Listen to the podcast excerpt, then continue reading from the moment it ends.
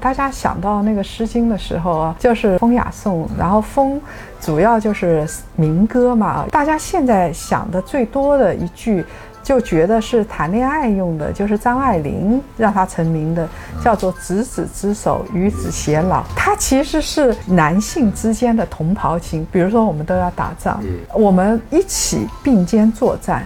所以是执子之手，与子偕老。你非要说谈恋爱，但也能说得通。但是当时其实，呃，有两种，一种就是作战的，除了那个牙是这个最高层的贵族的之外，然后普通的山歌大概率就是说这个两类，一类就是谈恋爱，白家苍苍，白露为霜这样的很美的，所谓伊人在水一方，这就是当时的山歌，非常美妙的恋爱的感觉。还有一种呢，就是岂曰无 袍，与子同袍，那就是兄弟情。嗯，我们一起上，战友情。对，战友情，有我一口，有也有你一口，有我一件衣服，也有你一件衣服。